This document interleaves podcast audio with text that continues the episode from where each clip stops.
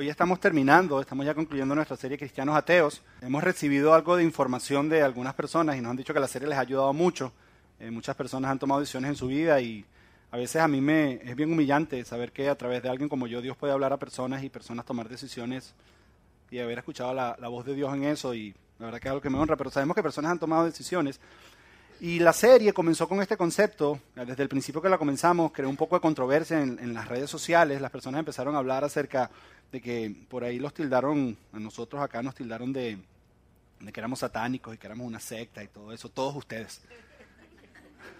Y entonces empezaron, empezaron a decir ese tipo de cosas, nunca fue nuestra intención, nunca fue lo que queremos decir, como yo digo, nunca es nuestra intención ser controversiales, sino simplemente son los nombres que de alguna manera nos vienen. Y tal vez tú estás aquí por primera vez y tú dices, ¿cómo es eso de cristianos ateos? O sea, ¿qué es realmente eso? Porque si eres cristiano, eres una persona que crees, pero si eres ateo, eres una persona que no cree. Y pareciera que ese título no fuera, no, no, no estuviera de acuerdo, como que se estuviera contradiciendo en sí mismo. Y tal vez la definición, y lo vamos a hacer un poco para repasar algunos de nosotros, pero al mismo tiempo para que si estás por primera vez puedas entender qué es lo que queremos decir con cristianos ateos, tal vez esta definición te va a ayudar. Lo que nosotros definimos como cristianos ateos es lo siguiente. Los cristianos ateos son personas que creen en Dios, pero viven como si Dios no existiera. Son personas que creen en Dios y dicen, ¿sabes qué? Yo creo que Dios, yo creo que Dios existe, yo creo que hay un Dios. Pero la manera en que, la manera en que tratas a tu esposa, la manera en que tratas a tus hijos, la manera en que trabajas, la manera en que manejas, la manera en que desarrollas tu vida, muestra como si Dios no existiera. No hay una diferencia entre tu manera de vivir y la manera de vivir de un ateo. Eres cristiano, crees en Dios, pero tu estilo de vida demuestra que Dios no existiera. La manera en que Pablo lo pone en la carta hacia Tito, él lo dice, los tales conocen a Dios, dice, pero su estilo de vida o la manera en que vive lo niegan. Si ves, hay personas que dicen que conocen a Dios, pero su estilo de vida lo niega. Y empezamos a ver algunos síntomas de los cristianos ateos. Hay muchos, vamos a estar viendo tres en la serie. ¿Por qué? Porque el ser humano, si está por mucho tiempo haciendo algo, se aburre. Entonces nosotros hacemos tres series de tres semanas y nos pasamos para otro tópico y nos pasamos y Dios así poco a poco nos va hablando. Y hemos hablado de dos de esos síntomas. El primer síntoma fue, fue los cristianos ateos son personas que creen en Dios pero no lo conocen. Hay personas que decimos, sí, creemos que Dios existe pero no lo conocemos. Porque en nuestra sociedad hemos separado o hemos confundido saber con conocer. Pensamos que porque sabemos mucho acerca de Dios lo conocemos. Y eso es una gran mentira. Hay personas que piensan que información es igual a relación, porque tengo mucha información acerca de una persona. Significa que entonces tengo una relación con esa persona y eso realmente no es así. Y dijimos que para conocer a Dios necesitas hacer lo mismo que haces con cualquier relación con cualquier persona. Necesitas pasar tiempo con Él, necesitas ser sincero con Él y necesitas dejar o de alguna manera ponerlo a Él como prioridad en tu vida. Eso fue lo que estuvimos hablando. La serie la puedes escuchar en nuestra página web, eclesiaoral.org, ahí puedes escuchar el resto. No voy a entrar ahorita a hablar todo lo que quiere decir eso. La semana pasada hablamos algo, y eso tocó mucho mi corazón, acerca de cristianos ateos. Son personas que creen en Dios, pero no creen que pueden cambiar. Sí, yo creo en Dios, pero tengo estos hábitos en mi vida y no creo que puedo cambiar. Y en resumen, lo que Jesús nos dijo ese día fue, levántate y anda. Deja tus excusas y entra en un proceso. Empieza un proceso de cambio en tu vida, que a lo mejor te vas a caer que te va a tocar trabajar y que te va a tocar luchar, pero no te vas a apoyar en tus fuerzas, te vas a apoyar en mi fuerza. Eso fue lo que nos dijo Dios. Y esta semana vamos a cerrar la serie ya con un tercer síntoma. Pero antes del tercer síntoma quiero contarles una historia. Quiero contarles la historia de este hombre. Su nombre, no sé si algunos lo conocen o no lo conocen, imagino que no tienen ni idea de quién es y ojalá no sea tu farmacéutica. Su nombre es Robert Kearney, se llama él. Él trabaja en una oficina que es de nueve pies por nueve pies eh, con su bata blanca, eh, debajo de una lámpara ventiladora que lo que hace es absorber químicos y lo que él hace es mezclar químicos con cremas. Es un trabajo monótono, es un trabajo fastidioso, pero el resultado es lograr una medicina de cero. Él logra hacer medicinas de cero. Es uno de los trabajos, una de las artes que ha perdido. Él es un farmacéutico y él hace medicinas de cero. Ese es su trabajo. Y cuando él termina de preparar estas medicinas, él sale de su oficina un día con sus medicinas en la mano, sale caminando con sus medicinas en la mano y se encuentra una de sus clientas, una mujer llamada Dayla Chelson. Y Dayla le dice a su esposo, mira qué bien parecido ese hombre, ¿ah? con su bata, qué educado. Qué educado realmente. Y este hombre les dice que tomen asiento a él y a su esposa mientras él prepara las recetas de ellos. Y él está preparando y rellenando las prescripciones de ellos. Esta mujer, Chelsea, ha estado, eh, perdón, ajá, Delia Chelston, ha estado yendo a, ver a este hombre, a buscar medicinas en la farmacia de este hombre, porque tiene cáncer en el ovario. Y ella se ha dado cuenta que lleva un año tomando la medicina. pero no ha tenido ninguno de los efectos secundarios que la medicina da. Y ella empezó a averiguar y empezó a investigar y asumió lo que cualquier paciente de cáncer asumiría. Dijo, es que estoy venciendo el cáncer. Estoy ganándole al cáncer. Las medicinas que este hombre me están dando son muy buenas. Más adelante, durante ese mismo día, llegó otra mujer que se, que se llama Marianne Rhodes, paciente de este hombre, y le llega y le dice, ¿sabes qué? Mi compañía de seguro me dijo que ahora tengo que ir a buscar las medicinas en otra farmacia, no las puedo venir a buscar acá. Este hombre le estaba proveyendo medicinas por mucho tiempo a esta mujer, y la sorpresa de Marianne es que cuando ella va y se monta en su carro, Robert la siguió hasta su carro y le tocó la puerta del vidrio, y le dijo, ven, entra conmigo, yo creo que te puedo ayudar. Entran, y este hombre agarró su tarjeta de seguro y siguió llenando sus prescripciones y le dijo, no te preocupes, aquí vamos a cuidar de ti. Marianne en ese entonces, estaba siendo tratada de cáncer, sintió que lo que este hombre estaba haciendo era algo moralmente correcto. En el verano del 2001, esta Marianne recibió sus medicinas, sus jeringas para inyecciones de quimioterapia y se dio cuenta que estaban llenas por la mitad nada más. Y ella pensó que era simplemente un error humano y fue se las llevó a este hombre. Este hombre las recibió y las tuvo con él y le dijo, uy, se sorprendió, qué gran error cometí. Fue a su cuartico de 9 por 9 la llenó y trajo unas jeringas nuevas y le dijo, toma, la tomó por el brazo y le dijo, recuerda, aquí siempre cuidamos de ti. Robert Kearney hoy día está en una prisión federal. La celda de él más o menos vive, eh, mide 9 por 9, del mismo tamaño de la habitación donde él cometía sus crímenes. Y todo el mundo, incluyendo a él, están de acuerdo de que él debe ser castigado por lo que hizo. ¿Por qué? Porque él confesó que estaba diluyendo las medicinas para el tratamiento de quimioterapias, para ganar un poco más él, para hacer más dinero, por, un, por, un, por un, por una motivación egoísta y empezó a diluir. Y cuando hicieron la investigación, este hombre estuvo haciendo esto por 12 años. Dicen que aproximadamente alteró un aproximado de 48 mil prescripciones. Eso afectó a 4.200 personas enfermas con cáncer. Al hombre le dieron 30 años de prisión. Antes de que juzgues fuertemente a este hombre, porque este hombre, fíjate, este hombre tenía, tenía el antídoto para el cáncer y sanar a algunas personas, y tenía la solución y la manera de salvar la vida de muchas personas, y por egoísmo no lo hizo. Este hombre tenía el antídoto y la medicina para sanar el cáncer y para darle vida a personas que estaban muriéndose, y por egoísmo no lo hizo. Antes de, que lo juzguemos muy ligeramente, pensemos un momentico en nosotros. Tal vez no tenemos la medicina para el cáncer, pero la tenemos para el pecado. Tal vez, tal vez no podemos salvar algunas vidas, pero podemos dar vida eterna a personas. Este hombre lo hizo por 12 años y nosotros tal vez empezamos a señalar y montamos nuestra cabeza así decimos, ¿cómo es que un hombre hace algo como eso? Muchas veces nosotros estamos en la misma condición. Este hombre tenía la solución y por egoísmo se lo guardó y se lo quedó él. ¿Cuántas veces no hemos estado así nosotros? Recuerdo una vez, mi mejor amigo de toda la vida, fue, su nombre es, tiene nombre venezolano, algún día vendrá acá y así lo declaro, su nombre es Hadgel. Él estudió conmigo desde kinder hasta que nos graduamos del liceo. Yo conocí al Señor a los 13 años. Después que nos graduamos del liceo, nos vinimos juntos para los Estados Unidos y estuvimos por aquí, un tiempo de dos y tres años. Y yo estaba muy involucrado en la iglesia y un día él me dice, involucrado en la iglesia, un día él me dice, me dice, Josué, si lo que tú haces en la iglesia y lo que vives en la iglesia es tan bueno, ¿por qué nunca me has invitado?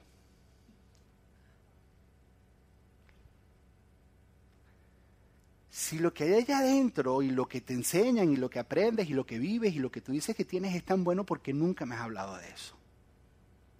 Yo bajé mi cabeza y me callé y no lo invité. Y me ha costado muchísimo que venga. Lo he invitado, lo he invitado, me ha costado muchísimo ahora. ¿Cuántos de nosotros hemos tenido oportunidades de poderle dar vida a otras personas y no lo hemos hecho por egoísmo? ¿Sí ves? Esa es la característica, la tercer síntoma del cristiano ateo. Cree en Dios pero no habla de su fe. Si tú dices que crees en Dios, pero nadie sabe que eres cristiano. Tú dices que crees en Dios y cuando es una persona en necesidad que necesita oración, tú no le dices, ¿sabes que me permites orar por ti? Tú dices que crees en Dios y hace mucho tiempo no invitas a nadie en la iglesia o no le hablas de Jesús a nadie. Tú dices que crees en Dios y no compartes de tu fe. Ojo, y yo sé, yo sé que hablar de la fe puede ser algo que intimida. Y yo sé que puede ser un poco hasta difícil. Yo recuerdo, gracias al pastor Avero, yo soy maestro, porque es que me empujó, yo soy maestro de algo que se llama evangelismo explosivo. Evangelismo explosivo es un curso que te dan para aprender a compartir de tu fe, que es de este grueso, mira. Y te lo tienes que aprender de memoria. Y yo iba con él, salían, bueno, él nunca salía, salíamos nosotros. porque él tenía que quedarse cuidando la iglesia. nosotros salíamos, ¿y qué hacíamos? Ojo, íbamos a las casas de las personas y le tocábamos la puerta. Entonces ahí me tocaba pararme y recitarle a las personas todo lo que yo había aprendido para ver si la persona de alguna manera entendía y creía. O si no, si no había nada en la casa, ¿y qué nos mandaban a hacer? Nos mandaban ir a los moles a hacer cuestionarios, a buscar desconocidos y decirle, hey tú, ven acá, ven para hacerte dos preguntas. Y la gente nos miraba así con una cara extraña y decía, estos tipos que son. Y tal vez eso nos ha intimidado un poco.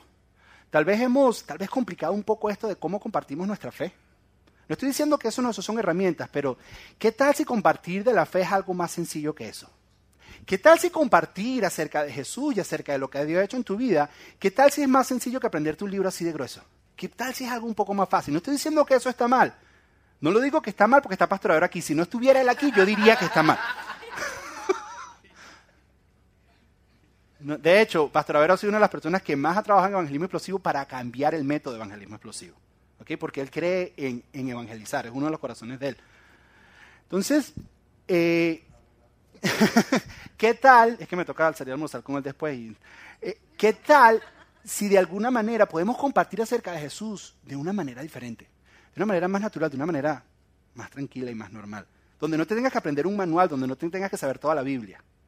En la Biblia, en el Nuevo Testamento, hay historias de muchas personas que de manera informal invitaron a otros a conocer a Jesús y esas otras personas llegaron a conocer a Jesús.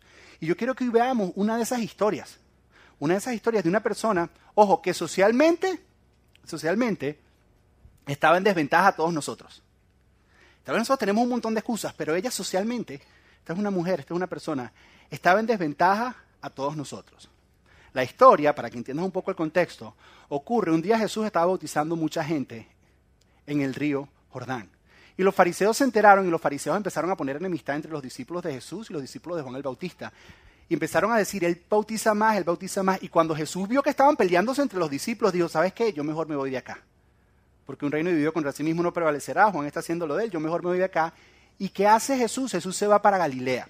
Ahora, la Biblia dice que para ir para Galilea, Jesús tenía que pasar por Samaria. No necesariamente, era el camino más corto.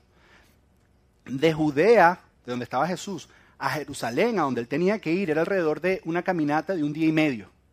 Habían personas, habían judíos que le daban la vuelta para no tocar a los samaritanos, pero Jesús prefirió tomar el camino corto. Y llegando allá, Jesús llega a una aldea en particular, una aldea que se llama Sicar. Afuera de las aldeas, a dos millas, afuera de las aldeas hay un pozo, se llama el pozo de Jacob. Y ahí es donde ocurre nuestra historia. Vengan conmigo en sus Biblias a Juan capítulo 4, versículo 5.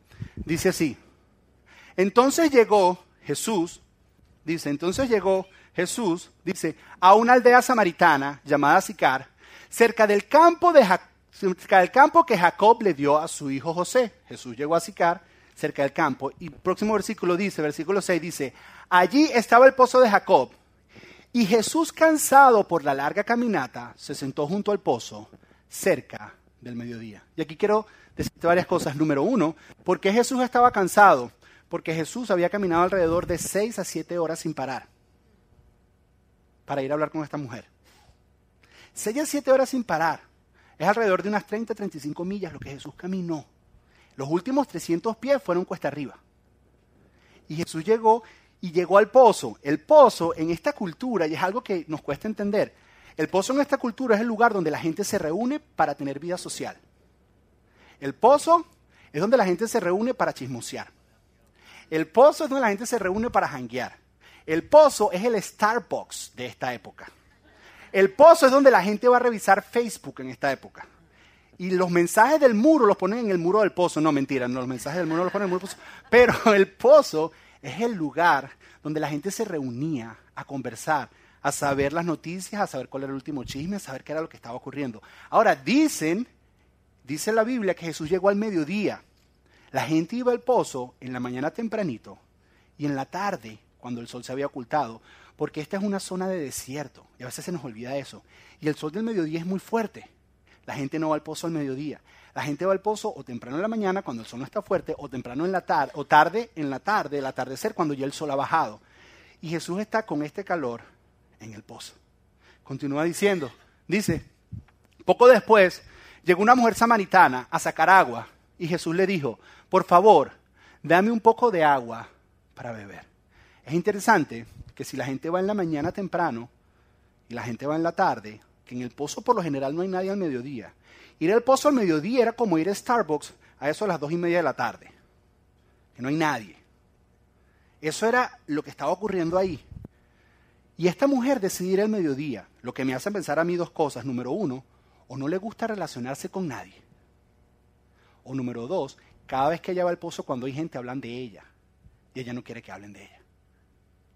Y por eso es que ella va al mediodía, porque ella no quiere que la vean. Y cuando llega al pozo, se encuentra un extraño, a un judío. En Samaria, se encuentra un judío, y no cualquier judío, a un rabí, a un maestro, a un hombre alto de la sociedad, sentado en el Starbucks de Samaria.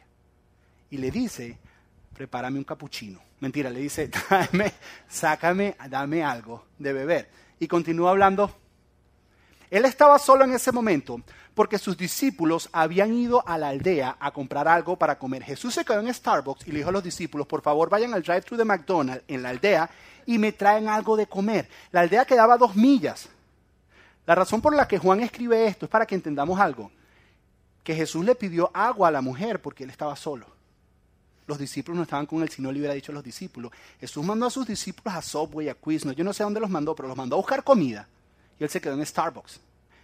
Y llega esta mujer y comienzan a conversar. Sigue, mire la reacción de la mujer. La mujer se sorprendió, ya que los judíos rechazan todo trato con los samaritanos.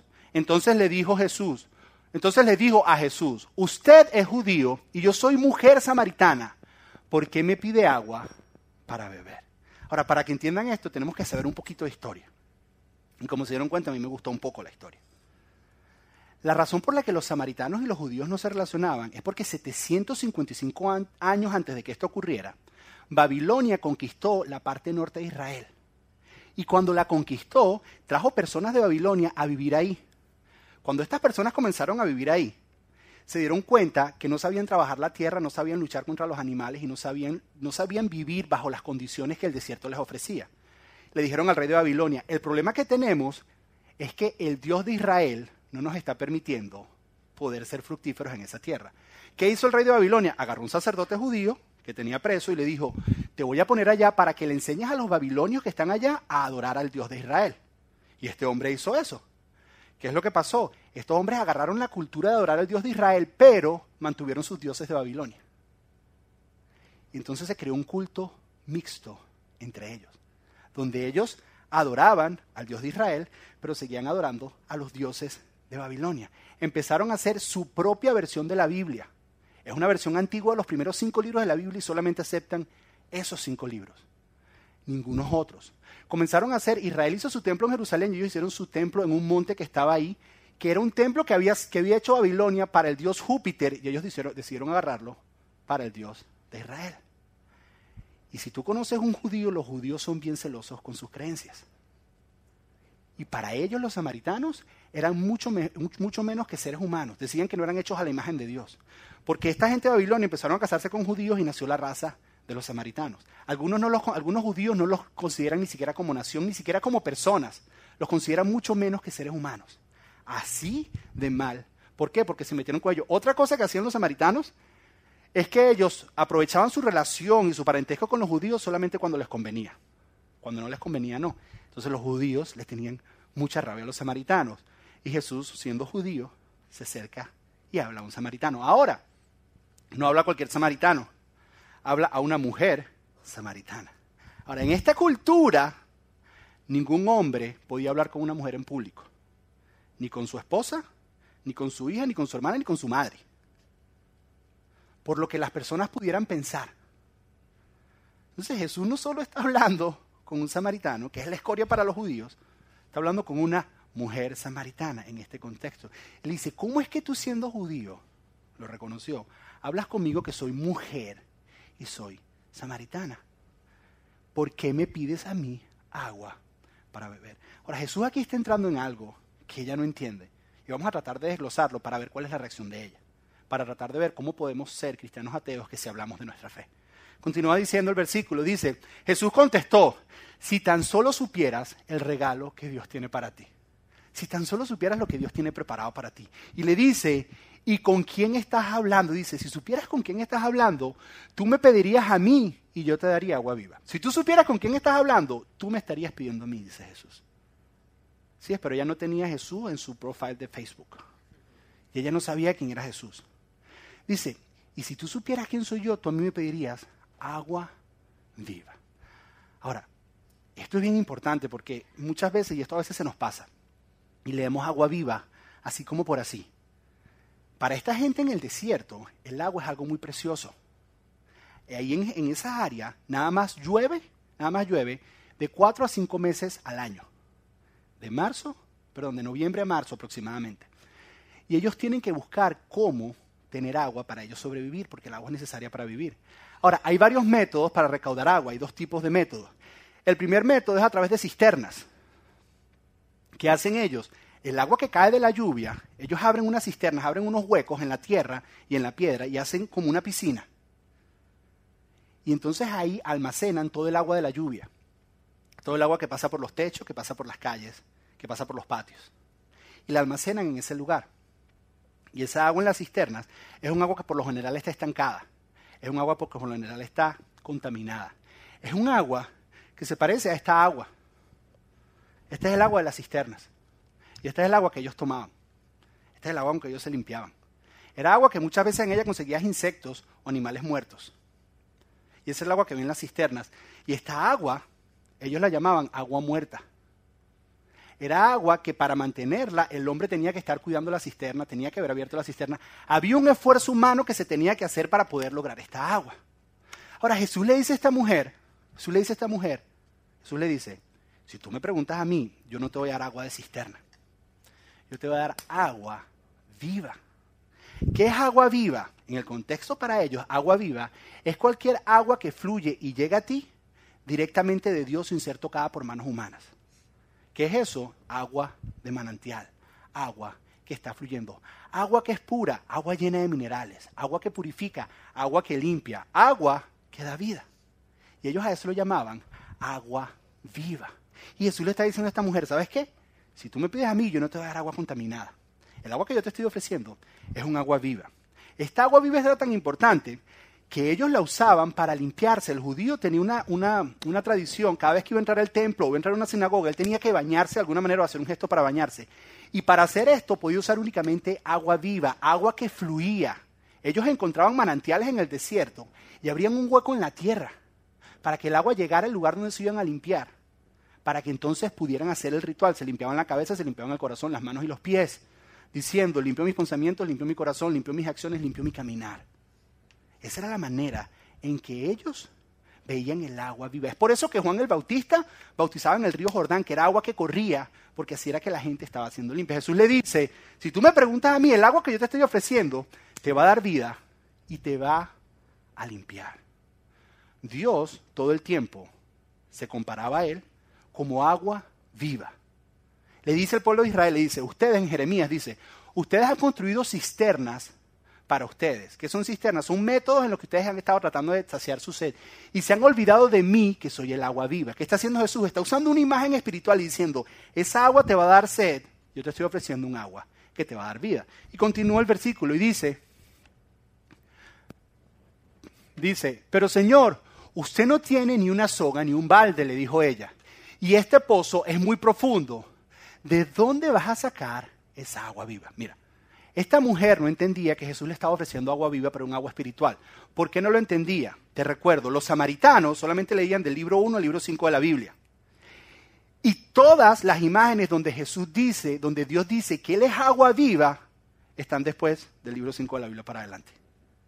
Ella no tenía ni idea. Ella pensaba que Jesús estaba hablando de un agua natural. Ella estaba pensando que Jesús iba a abrir un hueco y iba a empezar a salir un manantial. Yo no sé qué estaba pensando ella. Pero ella estaba pensando en el mundo natural. Y Jesús dice, voy a darte una segunda oportunidad a ver si me entiendes. No me has entendido. Ella sigue y le dice, voy a darte una segunda oportunidad a ver si me entiendes. Y Jesús le contesta de esta manera. Le dice, Jesús contestó, cualquiera que beba de esta agua volverá a tener sed otra vez. ¿Qué está queriendo decir Jesús? Esto se usaba mucho en la enseñanza judía. Jesús señalaba el agua y dice, cualquiera que beba del agua de este pozo va a volver a tener sed. Pero ahora Jesús pasa una imagen espiritual y le dice, todos los que beban del agua que yo doy no tendrán sed jamás. El agua se convierte en un manantial, se convierte en agua viva, se convierte en agua que fluye, que brota con frescura dentro de ellos y les da vida eterna. Le dice, ¿sabes qué? El agua que yo te estoy dando, vas a volver a, si, la tomas de ella no vas a volver a tener sed.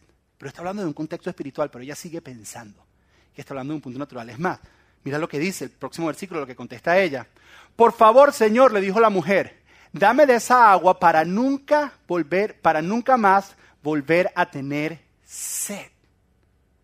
Si hasta ahí hubiera terminado, estuviéramos bien. Si hasta hubiéramos terminado, estuviéramos bien. Pero mira lo que dice, y no tendré que volver a venir a sacar agua acá. Ella, por conveniencia número uno, y ella no entendía lo que Jesús estaba diciendo. Jesús le estaba diciendo, yo estoy hablando de un agua espiritual y tú sigues pensando que es un agua natural. El agua espiritual que yo te estoy hablando te purifica, te da vida y te limpia. Y ella seguía sin entender. Entonces Jesús le dijo, ok, ahora te la voy a poner bien clara de cuál es el agua viva que te estoy hablando. Te voy a mostrar cuáles son, cuáles son tus cisternas y cuál es el agua que te estaba contaminando a ti por tantos años, para que puedas entender cuál es el agua viva que yo te estoy ofreciendo. Y Jesús le hace esta pregunta y le dice, Jesús le dijo, ve y trae a tu esposo. ¿Qué tiene que ver eso? Tiene que ver el estilo de vida que ella ha vivido, son las cisternas que ella ha construido toda su vida. Y no había accesado el agua viva, sino había accesado agua contaminada, agua estancada, para tratar de satisfacer su sed. Y lo que se estaba era dañando y matándose y contaminándose, en vez de purificándose. Le dijo, llama a tu esposo. Y personas que creen que era que Jesús le quería testificar, no. Jesús le estaba explicando a esta mujer cuáles eran sus cisternas y por qué necesitaba agua viva. Le dije, llama a tu esposo. Y mira lo que le contesta a ella. No tengo esposo, respondió la mujer. ¿Estamos bien hasta ahí? Ella pensaba que Jesús era tonto. Y Jesús le dice esto. Es cierto, dijo Jesús, no tienes esposo porque has tenido cinco esposos y ni siquiera estás casada con el hombre que estás ahora. Ciertamente, dijiste la verdad. Los cinco esposos que esta mujer tuvo son sus cisternas. Es el agua contaminada. Ella estaba tratando de satisfacer su sed a través de su vida romántica. Y lo que se estaba era contaminando. Y se estaba muriendo y se estaba aislando de la sociedad. Y Jesús le dice, el agua que yo te estoy ofreciendo. Ni cinco esposos, ni diez esposos, ni veinte esposos. Es agua viva que puede transformar tu vida, te puede purificar y te puede dar vida, esa vida que tanto anhelas. ¿Y qué hizo la mujer? Lo que hace cualquier persona cuando lo descubren en pecado. ¿Qué hace cualquier persona cuando lo descubren en pecado? Cambia el tema de conversación. Lo otro iba yo manejando en el carro y mi esposa me estaba preguntando si había mandado unos biles a pagar. Y no los había mandado. Y le cambié el tema de conversación. Y entonces mi esposa me dijo, no, no me cambies el tema, ¿lo mandaste o no lo mandaste? Eso fue lo que hizo esta mujer. Jesús le dice, cinco maridos has tenido y con el que estás no es tu marido, estas son sus cisternas, no has tomado el agua viva que realmente te está ofreciendo Dios, no entiende qué es lo que estoy hablando. Y la mujer dice, uy, me parece que eres profeta, déjame hacerte una pregunta teológica. ¿Dónde se debe adorar? Y se va por otro lado. No vamos a entrar en ese tema, porque yo por 15 años fui ministro de alabanza en una iglesia y salimos de aquí a las 5 de la tarde. Si yo empiezo a hablar de la adoración y lo que Jesús está hablando con esa mujer. Pero después que terminan de hablar de adoración y después que terminan de hablar de todo eso, la mujer todavía no cree que Jesús es el Mesías. Todavía no ha entendido que Él es el agua viva. Y le dice esto a Jesús. Le dice, sé que el Mesías está por venir, al que llaman Cristo. Cuando Él venga, nos explicará todas estas cosas. Él nos explicará todo esto de hablar en espíritu y en verdad. Él nos explicará que si es en el monte. Él nos explicará dónde va a ser, que, cómo es esto de la adoración. Él va a resolver este asunto. Entonces Jesús le dijo, yo soy el Mesías. Jesús le dijo, ¿sabes qué? Yo soy el que te habla. Yo soy. Por eso te he estado ofreciendo agua viva. ¿Que no entiendes? Ahora, justo en ese momento, porque es que Dios tiene ese sentido del humor, justo en ese momento llegan los discípulos con el McDonald's. Mira, próximo versículo. Dice, justo en ese momento, no me lo estoy inventando yo hasta la Biblia, mira, justo en ese momento volvieron sus discípulos, se sorprendieron al ver a Jesús que hablaba con una mujer, pero ninguno se atrevió a preguntarle. Te hago una pregunta. ¿Dónde estaban los discípulos en la aldea? ¿Dónde estaban ellos? Ellos estaban en Sicar.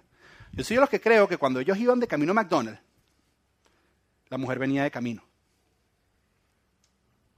Tal vez la vieron en el camino. Después llegaron ahí. Y ellos estuvieron en la aldea. ¿Con qué regresaron los discípulos? Con bolsas de McDonald's y de Subway. Eso fue lo que ellos trajeron. ¿Ok? Ahora mira lo que pasa cuando la mujer va para la aldea. Porque mira lo que ocurre. Porque hablaba con ella y para ella ya fue señal de que dijo, wow, ya estoy incomodando, ya me están viendo con este hombre hablando, que no me vean aquí. Mira la reacción de ella. Dice, la mujer dejó su cántaro junto al pozo y volvió corriendo a la aldea. Dejar el cántaro significa muchas cosas porque eran sus necesidades. En resumen, ella dejó el egoísmo ahí. Y salió corriendo a la aldea. Y mientras iba a la aldea iba diciéndole a todos, vengan a ver a un hombre que me dijo todo lo que he hecho en mi vida. ¿No será que este es el Mesías? Todavía no estaba ni segura. Pero estaba invitando a todo el mundo a experimentar a Cristo. Nosotros hemos creído por mucho tiempo que las personas van a abrirle su corazón a Jesús por mera información sin experimentar el amor de Dios, sin experimentar a Jesús. Esta mujer sabía que ellos tenían que experimentar a Jesús para realmente creer en Él. Y por eso les dijo, vengan acá y vean y conózcanlo. Escuchen sus palabras, miren su mirada. Estén cerca de Él. Y van a poder ver y darse cuenta si es o no es. Esta mujer no les cayó a bibliazos. No les cayó a versículos bíblicos, les dijo, ¿sabes qué? Los invito, vengan todos. Y le contó a todos sus amigos. Y le dijo, vengan a conocer al hombre que transformó mi vida, que me ofreció agua viva y que me está dando vida y que me está restaurando y que me está sanando. Vengan a conocer a este hombre. Nosotros hemos creído eso. No sé si nosotros, nosotros tenemos que entender, nosotros tenemos que entender que muchas veces la experiencia es lo que hace la diferencia. Experimentar a Dios. ¿Y dónde la gente experimenta a Jesús hoy en día? A través de la iglesia. La iglesia es el cuerpo de Cristo. Somos los representantes. Cuando la gente viene aquí siente el amor de Dios. Cuando la gente viene aquí, escucha a Dios, como decía Mario al principio, siente la presencia de Dios. Pero no es a bibliazos. Invítalo a experimentar. Yo creo que para alcanzar a las personas es de dos maneras. Sale el cuerpo de Cristo y alcanza a las personas, que es bíblico, o se invita a las personas a ser parte a venir a experimentar el cuerpo de Cristo, que también es bíblico porque las multitudes seguían a Jesús. Pero tenemos que aprender a experimentar. La gente tiene que experimentar antes de poder tomar una decisión. No sé si tú sabes que después que tú experimentas, estás más propenso a aceptar la decisión. Esto que hizo esta mujer, todos nosotros lo hemos hecho. Todos nosotros. Cuando vas a un buen restaurante. O no se lo cuentas a alguien. Cuando pruebas un buen producto o no se lo cuentas a alguien. Es más, eres capaz, muchos de nosotros lo compramos y le decimos, ve y pruébalo, anda, para que veas que es bueno. Porque cuando la gente lo experimenta está más propenso a realmente aceptar esa verdad. Es en la experiencia donde se hace la diferencia. Mira, en el año 1987, 1986, 87, Apple se fue a la quiebra casi. Se fueron casi a la quiebra la compañía Apple. Para todos ustedes, yo soy un Apple freak. ¿okay? Todo lo que es Mac y Apple. Es más, usamos el término nos convertimos a Apple. Hay, un proceso de conversión. ¿okay? Entonces, Apple casi se va a la quiebra. En el año 1998 pasa algo bien particular con Apple, que mucha gente piensa que fue lo que lo volvió a traer a la luz, o volvió a traer a superficie o a ganar, que es que se inventan los benditos iPods. Y sí, ayudó un poco, regresó Steve Jobs y eso ayudó un poco. Pero para mí la diferencia lo hizo algo que ocurrió en el año 2001 con Apple. Que es que la gente de Apple abrió las tiendas Apple. ¿Y qué pasaba? La gente iba a la tienda Apple a comprar el iPod. Y ahí tenían todas las computadoras para que las probaras. Y la gente empezaba a probar las computadoras y se daba cuenta de la diferencia de esas computadoras. Y las personas que iban a comprar un iPod salían con un iMac porque habían experimentado algo. Se habían dado cuenta. Ese proceso de experiencia es uno de los que tenemos que usar nosotros para la evangelización. Tenemos que invitar a las personas a experimentar a Jesús. Yo no sé si tú entiendes que una invitación es el primer paso hacia la salvación. Una invitación es el primer paso hacia la salvación de tus amigos, salvación de tus familiares. Es el primer paso hacia la liberación, hacia la limpieza de algunas personas. Es una invitación, es decirle simplemente, ¿sabes qué? Te invito a que vengas a la iglesia. Eso es compartir de tu fe. Es simple, es sencillo. La pregunta es si funciona o no funciona. ¿Será que funciona? Miren lo que pasó. Miren lo que pasó. Más adelante dice, muchos samaritanos de esa aldea creyeron en Jesús. Jesús dijo, mira, yo quiero conquistar una aldea de Samaria, Sicar, y me voy a agarrar a una mujer. Y ella se va a encargar de decirle a todo el mundo, de decirle a todo el mundo quién soy yo, a una sola. Dice, muchos creyeron porque la mujer les había dicho, él me dijo todo lo que hice en mi vida, pero ahora mire esta parte. Sí, creyeron por lo que ella dijo. ¿Sí ves? Cuando, cuando las personas ven lo que Dios ha hecho en tu vida dicen, wow, yo creo en Dios, Dios es de verdad, pero no se comprometen de verdad, porque ven algo que Dios hizo en tu vida, ven que Dios es real, pero no se terminan de comprometer. Pero ahora mira, mira lo que dice después. Luego le dijeron a la mujer, ahora creemos no solo por lo que tú nos dijiste, sino porque hemos oído en persona hemos experimentado, lo hemos visto, lo hemos escuchado. Sabemos quién es Él. Porque lo hemos visto en persona y ahora sabemos que Él es realmente el Salvador del mundo. La gente necesita experimentar el amor de Dios. Y una de las razones por las cuales nuestro corazón nació una iglesia como esta es porque queremos que ustedes sientan la libertad de poder invitar personas y estar seguros que no va a pasar nada extraño. Porque les soy sincero, les confieso que una de las razones por las que no invité a mi amigo a la iglesia, porque algunas cosas que pasaban allá adentro, me hubiera dado pena que las vieran. Conozco personas que han invitado amigos a la iglesia por primera vez. Y de haber estado en la iglesia se han más espantado que querer seguir a Jesús. Nosotros decidimos, ¿por qué no hacemos un lugar donde la gente pueda experimentar el amor de Dios, sobrenatural? Pero que no se espanten, donde la gente pueda acercarse a Dios, donde quitemos toda esta religión y donde quitemos todos estos rituales extraños y podamos ser normales, podamos ser sinceros, podamos ser como nosotros somos. Y que las personas puedan exponerse a la presencia de Dios, puedan exponerse a escuchar de Dios de una manera práctica y relevante para sus vidas. Ese es el sueño que estamos haciendo, pensamos que es de Dios. Y ese sueño se llama Iglesia Adoral. Estamos tratando de quitar la excusa que todos aquí tenemos de cristianos ateos que no hablamos de nuestra fe. Y el primer paso es comenzar a invitar personas. Algunos de ustedes son buenísimos haciendo. Hay otros que todavía les cuesta. Yo quiero empujarte un poquito. Yo quiero empujarte un poquito. Lo único que tienes que hacer, mira, esta mujer no sabía apologética. No sabía defender la Biblia. No conocía mucho de la Biblia. Y lo que conocía, por lo que habló Jesús, con Jesús, lo interpretaba mal. Acababa de conocer a Jesús, pero eso no la detuvo a invitar a toda la gente que conocía. A veces conocer mucho. ¿Cómo lo sé?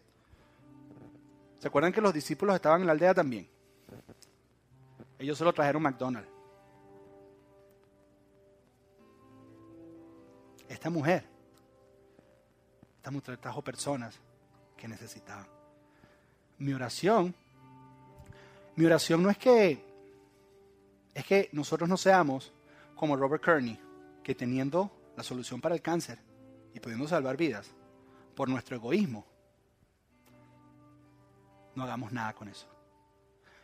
Mi oración es que seamos más como esta mujer samaritana, que le contemos a aquellos que conocemos, le digamos, ven, ven y conoce a Jesús, ven y te invito. Y para eso Hemos estado lanzando esta campaña de Invierte e Invita y hay tres personas en cuales has estado invitando. Y queremos darte una herramienta que te va a ayudar a invitar personas. Queremos ponértelo lo más fácil posible. A lo mejor les estamos haciendo un daño, pero queremos empujarlos. Para que después se cree una cultura donde normalmente lo hagas. Yo no creo que esto lo vamos a estar haciendo todo el tiempo. Es mientras generamos esa cultura. Esta mujer caminó dos millas para ir a contarle a todo el mundo acerca de Jesús ¿Qué estás tú dispuesto a hacer? Jesús, Jesús caminó seis horas para hablarle a esta mujer. ¿Qué estás dispuesto a hacer tú? Y yo le voy a pedir a los servidores que en este momento cada uno de nosotros nos, nos entregue un paquetico de estos. Son 10 tarjetas. Todo el mundo la va a recibir. ¿Ok? No seas como algunos de los muchachos del equipo que cuando llego el carro a veces todavía le consigo las tarjetas de Life Apps ahí en el carro. ¿Ok? Es una tarjeta que hace sentir a esta persona especial. Dice, Iglesia Doral, invitado VIP. Puedes hasta decirle a la persona, mira, ¿sabes qué? Tú eres amigo mío. Llégate ahí. Diles que vas de mi parte, invitado VIP. Le puedes decir, te espero, voy contigo. Invítalo a almorzar después, yo no sé, haz lo que sea, con tal de que experimente a Jesús. Y el hecho y lo que estamos haciendo es que queremos realmente invitarlos para el día domingo 31 de marzo, que es domingo de resurrección, donde vamos a estar con una serie que se llama Tatú, las marcas de la cruz. No quise ser controversial, se los prometo. Es que son los nombres que me vienen. Tatú, las marcas de la cruz. ¿Por qué Semana Santa? Porque en la cultura que nosotros fuimos criados, la mayoría de nosotros, Semana Santa la gente está más sensible a las cosas espirituales. Y tú le puedes decir a tus amigos, ¿sabes qué es Domingo de Resurrección? ¿A qué iglesia vas a ir? Ah, mira, ay, era Domingo de Resurrección. No, sí, pero me toca ir. Ah, no tenías a dónde ir. Mira, te invito a mi iglesia. ¿A qué hora paso por ti? ¿Dónde te espero? ¿Dónde te busco? La idea es que en este lugar, el domingo de resurrección, ver cuánta gente podemos meter aquí sin que el hotel nos bote. Lo que nos quedemos afuera nosotros. Pero esto no es tanto para atraer gente. Esto no es para tener una iglesia con muchos números. Esto es para acercar la mayor cantidad de gente posible a Dios. A lo mejor cuando lo entregas le dices, ¿sabes qué? Mira, mi agua viva mi agua viva fue que Jesús restauró mi matrimonio. Puedes contarle lo que esta mujer contó. Ella contó cuál fue el agua viva. El agua viva llegado a su matrimonio. Entonces tú dices, ¿sabes qué? ¿Ves algo diferente en mí? ¿Me ves fresco? ¿Ves que hay un manantial que cuando estás conmigo te sientes bien? Bueno, es que mi agua viva. ¿Quieres probarla? Mira, ven acá. Ahí vas a encontrarla. ¿Cuál es el reto? El reto es que esta semana entregues 10. ¿Creen que puedan entregar 10? ¿Creen que pueden testificar por lo menos a 10 personas esta semana? 10 personas. Ya, ya debieras tener 7 porque 3 has estado orando por ellos. Son 7. La semana que viene yo te voy a dar algunos trucos de cómo hacerlo. Pero hoy no. Hoy quiero que tal vez seas un poco creativo y le preguntes a Dios. Y que no seamos, no seamos como Robert Kearney, que teniendo la cura contra el cáncer, se la guardó. Nosotros tenemos la cura contra el pecado darle vida a personas que están muertas. Podemos darle agua viva que va a purificarlos. No seamos, seamos como la mujer samaritana. No te digo que salgas corriendo ni que dejes tu cántaro. El cántaro sí lo tienes que dejar. Tienes que dejar tu egoísmo a un lado y tu vergüenza. Simplemente es algo tan sencillo como decirle, mira, te invito a mi iglesia. Y ya, tú deja que Dios haga el resto. Esta mujer no los obligó. Esta mujer les dijo y todos salieron corriendo. Mira, los, somos, los hispanos somos curiosos. Invéntate algo que sea curiosidad de algo de lo que nosotros que tienes que ir a ver. Tienes el, el pastor todos los domingos va con un corte diferente. Tienes que ir a ver el corte de pelo del pastor de este domingo. Yo no sé. Se pone pantalón rojo, lo que sea. O simplemente decirle, mira, tatú. A lo mejor ve y entregaselo a amigos tuyos que están tatuados. Que tal vez le han caído encima diciéndole de los tatuajes. Y le dice, ¿sabes qué? Mira, iglesia un poquito diferente. Ven para que escuches. Yo no sé. Pero el reto es eso. La semana que viene queremos darte 10 más. Pero ¿cuántos se comprometen a no ser más cristianos ateos que nos da vergüenza de, hablar nuestra fe y de ahora en adelante? El primer paso es este. Después vamos a buscar otro. el primer paso es algo tan sencillo como invitar a alguien a la iglesia. ¿Cuántos se comprometen conmigo? A ver. Eh, yo creo que con esos siete podemos hacerlo. ¿Qué les parece si oramos para sellar esto en nuestro corazón, Padre? En esta mañana te damos gracias, Señor. Gracias por esta maravillosa serie, Señor, donde donde tal vez nos has confrontado, pero al mismo tiempo sentimos tu gracia transformándonos, Señor. Nos sentimos confrontados, mas no condenados, Señor, porque tu gracia nos levanta y nos transforma. Queremos pedirte, Señor, que, que nos ayudes a no ser cristianos ateos, Señor. Queremos empezar a caminar estos procesos apoyados en tu fuerza, Señor. Y hoy nos comprometemos delante de ti, Señor, a testificar de ti, Señor, a hablar de nuestra fe, Señor. Porque si creemos en ti y estamos tan enamorados de ti, ¿cómo no lo vamos a hablar? Porque aquel que está enamorado le cuenta a todo el mundo, Señor, de su esposa o de su novia, le cuenta a todo el mundo porque es que su corazón se le sale por la boca, Señor. Y si nosotros estamos tragados contigo, Señor, ¿cuánto más no vamos a hablar de ti, Señor? Así que te pedimos que bendigas estas herramientas que vamos a usar, Señor, y que toques la vida de estas personas. Señor, porque esto no se trata de números, sino se trata de acercar personas a ti, Señor. Personas que necesitan salvación eterna, que necesitan libertad del pecado, Señor. Personas que necesitan, Señor, conocerte a ti, Señor. No nos permita ser cristianos egoístas, Señor, que nos quedamos con la medicina nosotros solos, Señor. Permítenos ser aquellos dispensadores de medicina y de salvación en un mundo que desesperadamente tiene sed de ti, Señor. En el nombre de Jesús. Amén y amén. le damos un fuerte aplauso a nuestro Dios. Gracias por escuchar Eclesia Doral Podcast. Para más información acerca de nuestras reuniones y horarios, visita nuestra página web al www.eclesiadoral.org.